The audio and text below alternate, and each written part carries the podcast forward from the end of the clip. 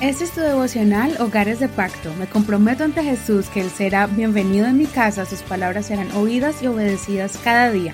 Mi hogar le pertenece a Él. Abril 21. Escogido de antemano. Hechos 22. Hermanos y padres, oigan ahora mi defensa ante ustedes.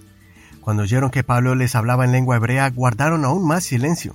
Entonces dijo, Soy un hombre judío, nacido en Tarso de Cilicia, pero criado en esta ciudad, instruido a los pies de Gamaliel, en la estricta observancia de la ley de nuestros padres, siendo celoso de Dios como lo son todos ustedes. Hoy, yo perseguía este camino hasta la muerte, tomando presos y entregando en las cárceles a hombres y también a mujeres, como aún el sumo sacerdote es mi testigo y todos los ancianos de quienes también recibí cartas para los hermanos. Y fui a Damasco para traer presos a Jerusalén, a los que estaban allí, para que fueran castigados.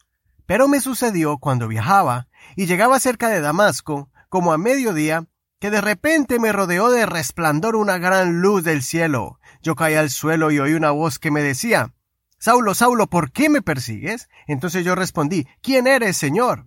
Y me dijo, Yo soy Jesús de Nazaret, a quien tú persigues.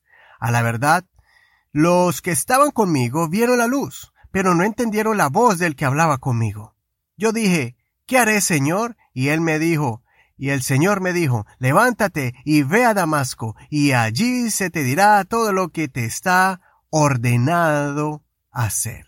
Como no podía ver a causa del resplandor de aquella luz, fui guiado de la mano por los que estaban conmigo, y entré en Damasco. Entonces un tal Ananías, hombre piadoso conforme a la ley, que tenía buen testimonio de todos los judíos que moraban allí, vino a mí y puesto de pie me dijo, Hermano Saulo, recibe la vista.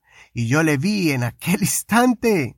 Y él me dijo, el Dios de nuestros padres te ha designado de antemano para que conozcas su voluntad y veas al justo y oigas la voz de su boca porque serás su testigo ante todos los hombres de lo que has visto y oído.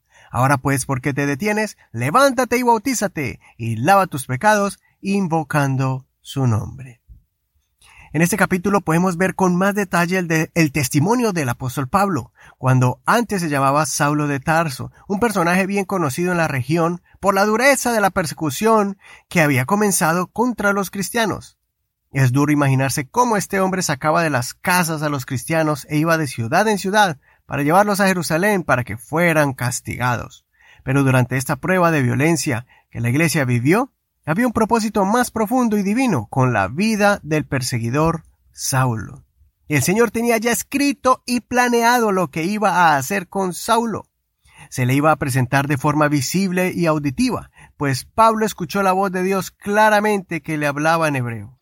Pablo nos da más detalles a nosotros, testificando a los judíos que estaban presentes delante de él, aunque lo querían matar, mas sin embargo él estaba contando todo el proceso de su conversión del judaísmo al cristianismo. La clave de esta enseñanza está en el verso 14, cuando Pablo obedeció la voz de Jesús que le dijo que fuera a Damasco y Pablo estaba ciego, y por tres días estaba en ayuno y oración hasta que llegó Ananías y le reveló el propósito de Dios con él.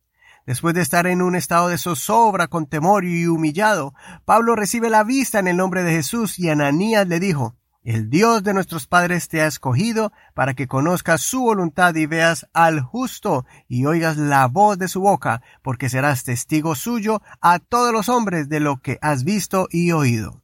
Entonces Pablo aceptó el llamado y entregó su vida a Dios, bautizándose en el nombre de Jesús. Espero que este testimonio afirme tu corazón y no dudes más de que Dios también tiene un propósito con tu vida. Pablo comprendió que había sido llamado para seguir a Jesucristo y predicarlo en lugares donde nadie lo había hecho. Tú no eres la excepción. Dios ya tiene también un plan ordenado para ti y un llamamiento santo para que le sirvas y seas un representante del reino de los cielos. No importa tu edad, si eres soltero o casado, con hijos o sin hijos, joven o adulto, el Señor Jesús quiere hablarte y manifestarse en tu vida para que conozcas su voluntad, veas al justo y oigas su voz. Consideremos, ¿estoy evadiendo el llamado de Dios o estoy dispuesto a escuchar su plan para mi vida? Soy tu amigo Eduardo Rodríguez. No olvides compartir este mensaje con alguien y leer todo el capítulo.